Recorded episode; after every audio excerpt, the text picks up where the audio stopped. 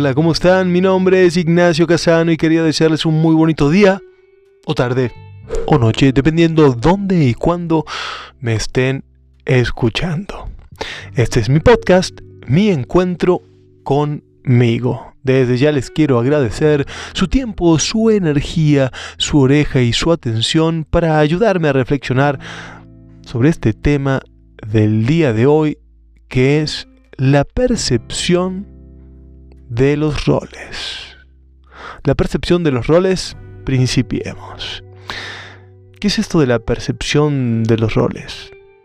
Estaba leyendo un, artículo que aparecía en un libro sobre estas ideas de lo que hace feliz o de lo que necesita una mujer y un hombre dentro de un matrimonio. Eh, evidentemente son en función de roles percibidos. Por ejemplo, habla de que, de que la mujer necesita, quiere o busca seguridad emocional y física, necesidad de una comunicación regular y profunda, un contacto no sexual y romanticismo. Y el hombre necesita o busca sentirse respetado y admirado, ser amado y deseado y disfrutar de forma regular y constante de cierta intimidad sexual me encontré que no comparto muchas de, estas cosas, sino que sí les encuentro total sentido dentro de estos roles clásicos, ¿no? De lo que qué es ser un hombre, qué es ser una mujer, qué debe ser un hombre, qué debe ser una mujer y de qué manera nos permitimos y nos dejamos programar por nuestros padres, tutores, maestros, música, televisión, cine, todo el arte y lo que dice la gente por ahí. ¿Qué es ser un buen hombre? ¿Qué es ser una buena mujer? Y aunque no queramos y nos sintamos súper rebeldes con lo que hacemos, no podemos evitar cientos de miles de horas de programación cuando llegamos a la edad adulta. Cientos de miles de veces que vemos estos estereotipos. Y querramos o no, salvo que hagamos un profundo, profundísimo trabajo de reprogramación, es decir, de desaprender, eso es un poco lo que vamos a terminar buscando en una mujer y en un hombre. ¿Y qué pasa cuando uno no cumple esa idea? Es decir, cuando un hombre se anima más a estar en contacto con su lado femenino, a soñar, a ser menos menos pragmático, ¿no? Eh, muchos estudios indican que la mujer está mucho más en contacto con su hemisferio derecho, que tiene que ver con la creatividad, y el hombre mucho más con su hemisferio izquierdo, que tiene que ver con el pragmatismo, con lo práctico. Pero ¿qué pasa cuando alguien decide? conscientemente o tiene cierta inclinación, a lo contrario, un hombre a ser más creativo, una mujer a ser más pragmática. Inmediatamente se rompen moldes, se rompen estereotipos y bueno, hay problemas es difícil. Podemos decir que queremos eso, un hombre puede decir que quiere una mujer, no sé, con, con, fuerza, con pantalones, muy decidida y luego a la mera hora eso no le atrae. De la misma manera que una mujer puede decir, sí, me encantaría un hombre mucho más sensible, más en contacto, que hablemos más, pero si a la mera hora no es un buen proveedor, va a haber algo que no le atrae que no le funcione. Porque estamos trabajando con esa programación. Seamos conscientes o no, la programación existe cada uno de nuestros géneros tiene ciertas inclinaciones, tiene cierta predisposición y ahí está cada uno de nosotros cómo lo trabajemos. Pero, ¿de qué manera? ¿De qué manera nos conocemos y tratamos de conocer al otro? ¿De qué manera verdaderamente buscamos algo único para nosotros o simplemente encajar? ¿Qué pasa cuando no somos felices con lo que se supone que queremos? ¿Qué pasa cuando esa relación en teoría perfecta o esa relación que tendría que funcionar simplemente no funciona? ¿No será porque estoy buscando algo que en realidad no quiero? Me he preguntado, ¿qué quiero? ¿Existe siquiera la posibilidad de pensar distinto en referencia a qué pasa si no busco un hombre que sea un buen partido o una mujer que no sea atractiva? ¿Qué es atractiva? ¿Qué es un buen partido? Me lo pregunté. O doy por hecho que un buen partido y el atractiva es lo que la sociedad, lo que mi familia, lo que mis amigos, lo que en la zona en la cual me manejo se usa. ¿Cómo hacemos para salir de esta trampa de la programación? ¿Cómo hacemos para darnos chance realmente de conocer al otro y darnos cuenta cuando, cuando es esta programación la que entra en juego? Cuando nos dejamos llevar. ¿Cada cuánto hacemos metacomunicación con nuestros amigos, pareja, con nuestra familia? Es decir, hablar sobre esta comunicación, hablar sobre la forma en la cual nos comunicamos, la forma en la cual expresamos lo que sentimos, expresamos lo que queremos damos por hecho que las cosas son así, damos por hecho que nuestros padres nos aman, damos por hecho que amamos a los demás, damos por hecho, pero ¿cuándo lo hablamos? Cuando firmamos un pacto como familia, nos juntamos todos a decir, oigan, esto es lo que queremos como familia, estos son nuestros valores. ¿Me gustan esos valores? ¿Los acepto? ¿Los quiero? ¿Me hacen feliz? ¿Me representan? ¿Realmente creo en esos valores? ¿Me permití pensar si podía creer en ellos? ¿O tengo que creer porque vengo de esta familia, porque vivo en este país, porque pertenezco a este género? ¿Pertenezco a este género? Los géneros son tan inamovibles. Los géneros son tan flexibles, porque hoy en día también parece que esto va un poco por ese lado. Enfrentándonos dicotomías. Enfrentándonos ya ni siquiera dicotomías, sino ya es un enfrentamiento de qué lado estás y cuántos géneros hay cuántas formas de definir si mi atracción sexual, si soy heterosexual, homosexual, bisexual, pansexual, si estoy atraído por un ser intersexual. Ok. Me lo pregunté. Me lo puedo preguntar. ¿Quién soy? Obviamente es el punto de partida para una buena relación, es saber quién soy, para saber qué quiero y salir a buscar eso y ver qué encuentro, ver qué me devuelve el mundo, porque quizás estoy buscando ese unicornio que no existe y necesito buscar un hermoso caballo en vez de ese unicornio.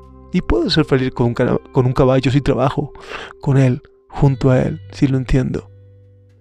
Porque la vida es esto que hacemos y las relaciones son esto que construimos, pero para poder construir, para poder hacer una casa, lo primero que necesito para construirla es un plano.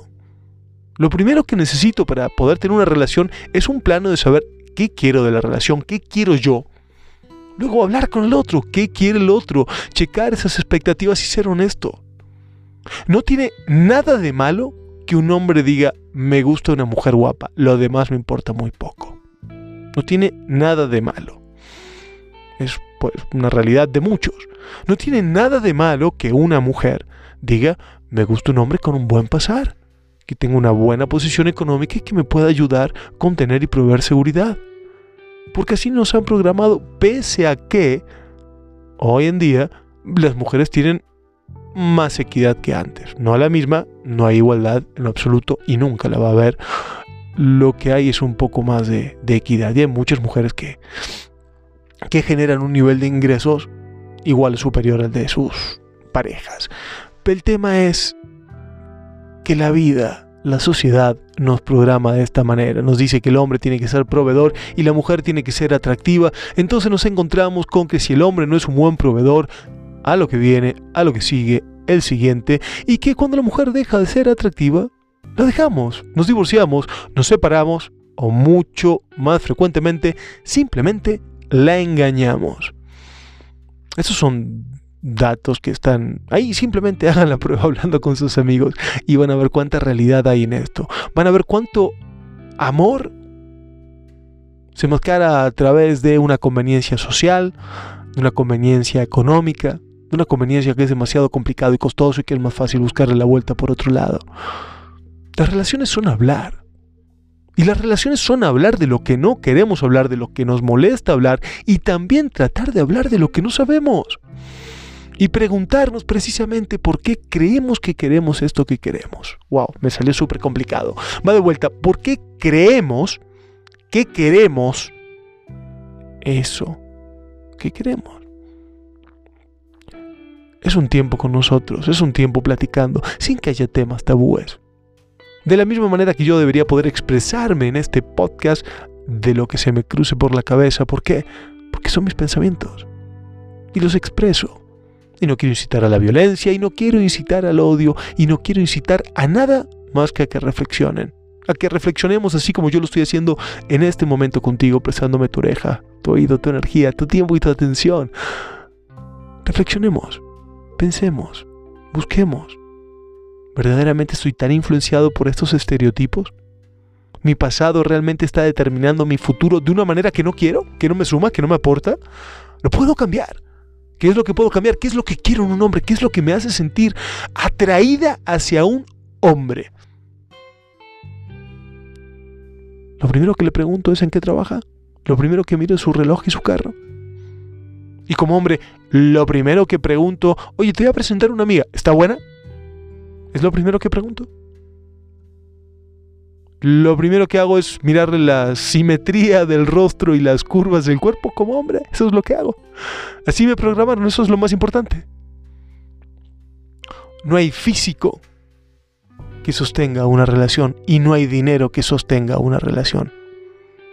Hablando de una relación sana, por supuesto que puedes quedarte con alguien porque disfrutas sexualmente por muchos años y puedes quedarte con alguien con quien disfrutas la estabilidad económica y los beneficios económicos sociales que te da por muchos años. Ahora que seas pleno ahí, lo dudo infinitamente, salvo y no, no niego que haya casos de gente completamente hedonista, de gente completamente centrada en ese tipo de objetivos, pero dudo mucho que un ser humano verdaderamente que busca plenitud pueda sentirse completo solamente con esta parte, que es una fracción. Claro que es importante el dinero, claro que es importante el físico, pero también es importante el amor, el compañerismo, el sentirme bien con el otro, porque es mucho más con cuerpo y es mucho más con una cuenta de banco y somos mucho más complejos que eso. Pero preguntarnos, solamente pregúntate. Y estar ahí para el otro y entender esas necesidades de romanticismo, de contacto no sexual, de escuchar. Según estudios, la mujer habla más del doble que el hombre. Eso quiere decir que tienen mucho que decir, nosotros mucho que escuchar y que aprender, pero también quieren que hablemos, también quieren que, pese a los problemas que tenemos y pese a que la sociedad nos diga que los hombres no lloran y que no podemos llorar y expresar lo que sentimos, si no lo hacemos con nuestras parejas, si no lo hacemos con quien tenemos al lado, y cuando digo mujeres también me refiero a ese rol, ¿no? Porque también eh, imagino y sin conocer mucho en la homosexualidad, imagino también que el hombre que cumple un rol un poco más femenino va a hablar más y va a estar más en contacto con ese lado. Y todos los hombres podemos estar más en contacto con nuestro lado femenino si no nos dejamos atacar por eso si no creemos que así perdemos algo, simplemente ganamos algo más, simplemente cambiamos, simplemente mutamos, simplemente nos preguntamos, porque tenemos todo el derecho de preguntarnos qué es lo que queremos, quiénes somos, realmente me gusta esto, me hace bien, me hace sentir bien, no me importa lo que opinen los demás, no me importa cuántos likes obtenga esta foto en una red social, me importa cómo me siento yo en la intimidad, me importa si cuando me ducho utilizo el agua que cae para disimular mis lágrimas porque no estoy contento con el tipo de vida que tengo.